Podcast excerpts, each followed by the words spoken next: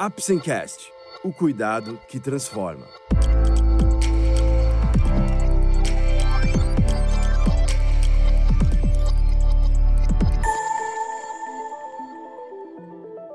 Hoje vamos falar sobre a doença de Alzheimer. Você vai conhecer um pouco mais sobre essa patologia, os principais sintomas, causas e tratamentos. Vamos lá? O Apsencast é um oferecimento da Apsen Farmacêutica. Através desse podcast, vamos levar para você conhecimento e informações de qualidade sobre temas relevantes na área da saúde, de uma forma leve e acessível, porque para nós da Apsen, cuidado também é instruir. Quando falamos de doenças mentais, um termo muito comum e que se ouve é demência. A demência é uma síndrome que pode ser causada por diversas doenças. A principal característica é um prejuízo de diversas funções na pessoa e geralmente se apresenta com uma evolução lenta, progressiva e de natureza crônica. Durante a evolução da doença, a pessoa acometida pode apresentar mudanças no comportamento, porém diversos outros sinais podem aparecer, como alterações de memória, desorientação em relação ao tempo e ao espaço, alteração do raciocínio, da linguagem, do aprendizado e da concentração, maior dificuldade em realizar tarefas complexas e alteração das habilidades espaciais e visuais. Todos esses prejuízos interferem no cotidiano do paciente, alterando sua capacidade no trabalho ou sua habilidade na execução de atividades do dia a dia. Essas alterações representam uma queda de funcionamento e desempenho e não podem ser justificadas por outras doenças físicas ou psiquiátricas. Diversas são as doenças que podem causar os sintomas e definir um quadro de demência, mas a doença de Alzheimer é a mais frequente e corresponde à maior parte dos casos diagnosticados. A doença de Alzheimer, descrita inicialmente pelo psiquiatra e neuropatologista alemão Alois Alzheimer em 1907, é um transtorno neurodegenerativo progressivo. Como dito anteriormente, apresenta um comprometimento progressivo das atividades diárias e uma variedade de sintomas neuropsiquiátricos e de alterações comportamentais. A doença de Alzheimer tem apresentado cada vez mais casos com o envelhecimento da população. Durante muito tempo, ela foi considerada como uma doença rara, mas a partir dos anos 80, ampliaram-se as pesquisas e foi possível constatar com maior precisão os casos dos pacientes com demência, acompanhados em vida. O processo de envelhecimento da população é um fenômeno comum a quase todos os países. Estima-se uma população mundial com mais de 900 milhões de idosos. Isso vem sendo considerado um desafio frente às diversas demandas que essa nova realidade exige da sociedade.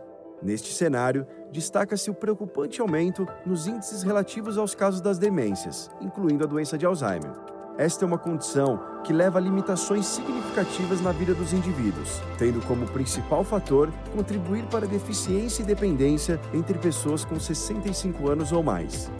De acordo com a Alzheimer's Disease International, a demência afeta cerca de 50 milhões de pessoas em todo o mundo, devendo triplicar até 2050. No Brasil, que ainda carece de dados oficiais, estima-se que 1 milhão e 600 mil pessoas sofram com demência. E o que é a doença de Alzheimer? Hoje, entende-se que a doença de Alzheimer é uma doença degenerativa do sistema nervoso. Ela tem início muitos anos antes dos sintomas clínicos. Existem relatos, principalmente examinando cérebros de pessoas que já faleceram, de indivíduos que tinham muita doença dentro do cérebro, sem qualquer sintoma clínico durante a vida. Em outras palavras, sem sintomas clínicos significa sem qualquer alteração significativa de memória. Na doença de Alzheimer, o indivíduo começa a apresentar sintomas clínicos que interferem nas atividades de vida diária, isto é, ele não consegue fazer as mesmas coisas que fazia antes, da mesma maneira que fez durante toda a sua vida. E quem é afetado pela doença de Alzheimer? A doença de Alzheimer não acomete apenas o paciente, mas afeta todas as pessoas que o cercam, principalmente familiares e cuidadores. E a melhor forma de lidar com essa doença é a informação em todos os níveis. E qual a faixa etária mais afetada? A faixa etária mais comum para o aparecimento da doença é a partir dos 60 anos. Porém, apesar de mais raros, há registros da doença em pessoas abaixo dos 60 anos. Existem até descrições de casos da doença de Alzheimer familiar que podem aparecer em indivíduos de 30 ou 40 anos de idade, mas esses são casos ainda mais raros e estão ajudando a pesquisar e desvendar o padrão genético da doença. Neste caso, nos mais jovens, a doença de Alzheimer tem uma evolução muito mais rápida e grave. E quais os principais sintomas? Com a evolução da doença, os prejuízos podem ser muito grandes. Nas fases mais avançadas, o indivíduo não conseguirá fazer mais nada sozinho e precisará de ajuda para tudo, além do cuidado de outra pessoa. Na doença de Alzheimer, o sintoma inicial mais comum é uma diminuição progressiva da memória. O indivíduo não se lembra de novas informações recebidas. Isso ocorre porque as primeiras partes do cérebro a serem danificadas e destruídas geralmente estão em regiões envolvidas na formação de novas memórias. À medida que outras partes do cérebro são afetadas, os indivíduos experimentam outras dificuldades, incluindo sintomas comportamentais como agitação, insônia e delírios. É importante ressaltar que a ajuda médica já deve ser buscada nos sintomas iniciais, quando começa a perda de memória. E quais as fases da doença de Alzheimer? De maneira didática, podemos dividir a doença de Alzheimer em fase leve, moderada e grave, que podem ser diferenciadas pela evolução dos sintomas clínicos da seguinte forma: fase leve apresenta dificuldade leve de memória recente, guardar nomes, perda de objetos ou se esquecer do que se conversou há pouco. Nesta fase, a lembrança de acontecimentos antigos está preservada e o indivíduo ainda pode apresentar diminuição na velocidade em que fala palavras ou frases, por exemplo, a diminuição na quantidade de animais que consegue lembrar em um minuto. E ainda pode já apresentar leve dificuldade para dirigir, desorientação em locais distantes, leve desorientação temporal, insônia, depressão e diminuição da iniciativa. Fase moderada. Nesta fase, a lembrança de fatos antigos pode já estar prejudicada, com grave dificuldade de memória recente, dificuldade para escrita, dificuldade para compreensão, fala muito repetitiva e troca frequente de palavras. Outros sintomas da fase moderada são desorientação espacial em locais conhecidos e próximos, dificuldade para cópia de figuras e para reconhecer familiares, insônia, depressão, alucinações, agitação principalmente à tarde e à noite, irritabilidade, impulsividade, confabulações e abandono de cuidados higiênicos. Fase grave. Com a evolução da doença, a memória fica gravemente afetada. Não mais retém nada. O indivíduo tem grande dificuldade de compreensão e expressão, evoluindo para não conseguir falar mais. Também pode ocorrer de perder-se mesmo dentro de casa, não se reconhecer no espelho, não identificar familiares próximos, agitação importante, pode emitir sons incompreensíveis e o indivíduo grita, fica agressivo e tem dificuldade para engolir. Outros sintomas são incontinência urinária e parafeses, perda da marcha, rigidez muscular e o paciente geralmente fica acamado. Logo nesta fase, o paciente necessitará de cuidados mais intensivos e, por vezes, especializado a medicina tem vivenciado avanços tecnológicos que permitem uma discussão cada vez mais ampla sobre as possíveis hipóteses a respeito das bases moleculares da doença de Alzheimer. Dois neurotransmissores ganharam muita importância na fisiopatologia das demências: a acetilcolina e o glutamato existe uma predisposição genética para desenvolver a doença de Alzheimer. Ou seja, as chances de uma pessoa que já tem histórico familiar da doença desenvolvê-la é muito maior do que a de uma que não teve registros. Outro ponto importante que pode auxiliar na luta contra o aparecimento do Alzheimer refere-se à escolaridade.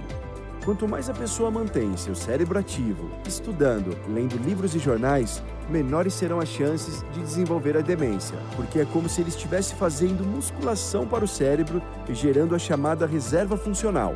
Isso não altera o aparecimento da doença no cérebro, mas faz com que os sintomas só apareçam mais tarde.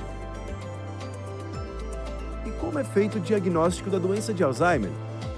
O diagnóstico de demência na doença de Alzheimer é clínico requer uma avaliação médica cuidadosa e abrangente, com testes cognitivos, exames físicos, exame psíquico, neurológico e cada vez mais, de maneira o mais precoce possível em relação ao estágio da doença.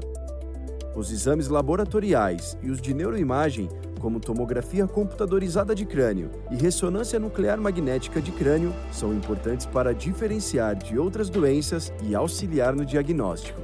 O diagnóstico da doença de Alzheimer ainda tem sido feito em uma pequena porcentagem dos casos e geralmente tem demorado muito a ser realizado. Levando em conta os tratamentos atualmente disponíveis para o Alzheimer, é muito importante o diagnóstico precoce, a qualquer sinal de déficit de memória significativo, os familiares devem levar o paciente a um médico especialista para avaliação rigorosa. E existe cura para a doença de Alzheimer? Infelizmente, não temos ainda cura para a doença de Alzheimer. Não existem remédios ou vacina para prevenir a doença. Mas sabe-se que alguns fatores são considerados de risco e potenciais desencadeadores da doença de Alzheimer, como colesterol alto, pressão alta diabetes, depressão, ansiedade, entre outros. Tratar a depressão ou ansiedade crônica de maneira adequada faz o cérebro funcionar melhor, sem envelhecer tanto, por assim dizer. Atividades de lazer, controle rigoroso do colesterol, da pressão arterial, da diabetes e a realização de exercícios físicos rotineiros com certeza diminuem a chance de desenvolver ou, no mínimo, adiam o aparecimento dos sintomas da doença de Alzheimer. E quais são os tratamentos e cuidados? Além do controle dos aspectos citados, podemos controlar sua evolução clínica com tratamentos tanto medicamentosos como os não medicamentosos. Os tratamentos medicamentosos disponíveis atualmente são sintomáticos.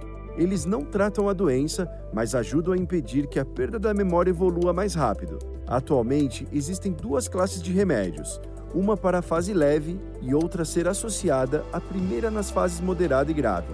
Os principais tratamentos da doença de Alzheimer no momento são os inibidores da colinesterase, fundamentados na hipótese colinérgica e com base na hipótese glutamatérgica, um antagonista dos receptores de NMDA.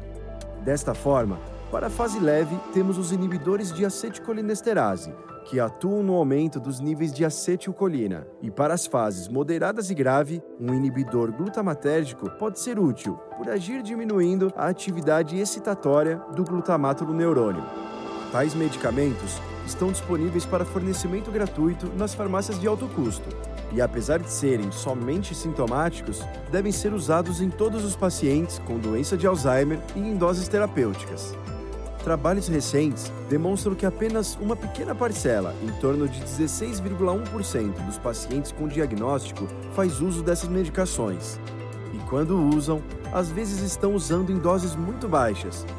Logo, devemos ter diagnóstico mais ágil e precoce, uso dos remédios certos e em doses suficientes para tratar a doença. O controle dos sintomas de alteração de comportamento é importante no paciente com Alzheimer.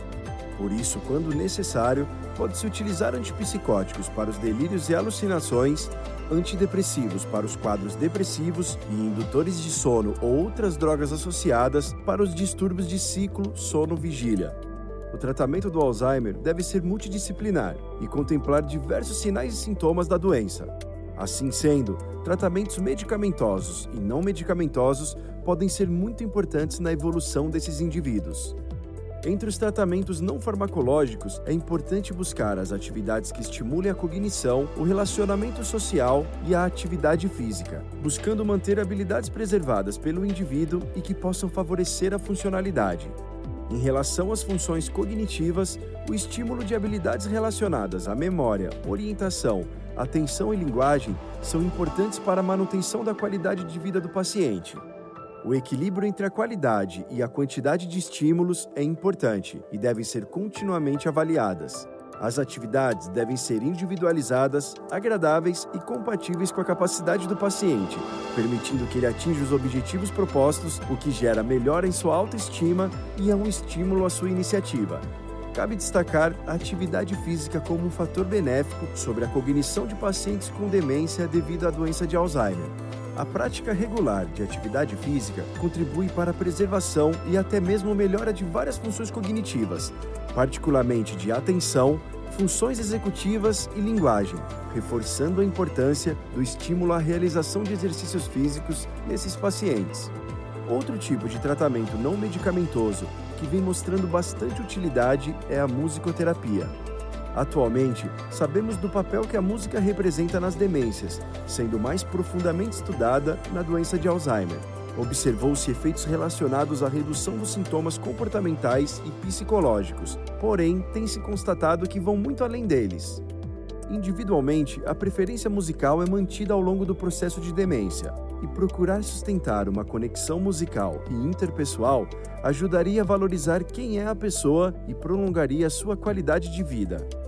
A musicoterapia pode contribuir não apenas para minimizar os sintomas psicológicos e comportamentais da demência, mas também para estimular a memória para fatos e eventos e as diferentes formas de expressão verbal e não verbal. Outro ponto de destaque é a adaptação do ambiente doméstico para os pacientes com doença de Alzheimer. Esta ação é fundamental para manter a segurança pessoal deste paciente e evitar acidentes. É importante manter o ambiente o menos poluído possível evitando excesso de mobiliário, tapetes soltos que podem facilitar quedas e ter atenção com os animais de estimação nas áreas de circulação do paciente. Outros aspectos relevantes são a boa iluminação do ambiente e a manutenção de peças na decoração familiar ao paciente. Isso permite que não haja uma descaracterização do ambiente, o que tornaria o ambiente estranho ao paciente medicamentos e produtos tóxicos merecem atenção e devem ser acondicionados em locais inacessíveis ao paciente, como fechar armários e manter as chaves em locais que o paciente não possa acessar. Eventualmente, acidentes podem ocorrer, contudo, é preciso que estejamos atentos para proteger o paciente e evitar esses acidentes ao máximo. É importante ressaltar que o tratamento não medicamentoso e multidisciplinar com terapia ocupacional, fisioterapia, psicoterapia, atividade física, dentre outros, é muito eficaz no acompanhamento de pacientes com doença de Alzheimer. Esses tratamentos auxiliam muito e ajudam a diminuir a velocidade de perda de memória, de alterações motoras e minimizam as alterações de comportamento. Além disso, quanto mais a família sabe sobre a doença, com auxílio da chamada psicoeducação, melhor o paciente fica e menos remédios pode acabar utilizando é possível reduzir o risco da doença de Alzheimer? Em relação à prevenção, as evidências sugerem que o risco de doença de Alzheimer pode ser reduzido pelas seguintes medidas: manter atividades mentais desafiantes, como por exemplo, o aprendizado de novas habilidades, a realização de palavras cruzadas, entre outros estímulos mentais, a prática regular de atividades físicas, controle de doenças crônicas, especialmente a hipertensão, redução das concentrações de colesterol consumo de dieta rica em ácidos graxos, ômega 3 e pobre em gorduras saturadas, ingestão de álcool em quantidades moderadas e atenção ao ambiente, prevenindo o risco de quedas ou de ingestão de produtos que possam ser tóxicos. Conscientizar é preciso. Os estereótipos associados à doença de Alzheimer costumam ser de desesperança, dependência e incompetência. Nesse sentido, as pessoas com tal demência são vistas como velhas e incapazes de falar por si mesmas, representando uma sobrecarga para a família e para o sistema de saúde. As crenças relativas ao prognóstico ruim, a ser uma condição intratável e que leva à deterioração iminente e à morte, são também identificadas como decisivas para que se tenha esse estigma da doença. A linguagem utilizada para falar de demência e da pessoa com demência se mostra repleta de expressões e metáforas negativas e pejorativas, como no uso dos termos mal de Alzheimer, pessoa demenciada, perda da mente, entre outros que fazem parte da imaginação coletiva sobre demência. Daí a necessidade de campanhas de conscientização para evitar o uso de expressões e metáforas negativas, sugerindo-se temas mais positivos, como doença de Alzheimer, pessoa com demência ou vivendo com demência. Promover uma sociedade em que a pessoa com a doença de Alzheimer e seus cuidadores sejam empoderados, apoiados e incluídos nela é responsabilidade de todos. Acabar com o estigma do Alzheimer é ver além da doença, é exercer o cuidado para que as pessoas com demência e seus cuidadores vivam bem e recebam o cuidado e apoio necessários para desempenharem seu potencial com dignidade, respeito, autonomia e igualdade. Existem inúmeras associações que promovem campanhas com o objetivo de despertar maior conscientização sobre demências e promover a redução do estigma. Estas associações têm buscado promover a conscientização e avanço em todas as esferas necessárias para possibilitar a redução do estigma nas demências, especialmente na doença de Alzheimer.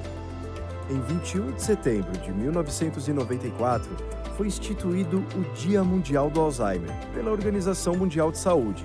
Por isso, ao longo do mês de setembro, há uma intensa divulgação sobre a doença e seus comprometimentos com o objetivo de orientar a população sobre a prevenção, causas e tratamentos sobre a doença de Alzheimer.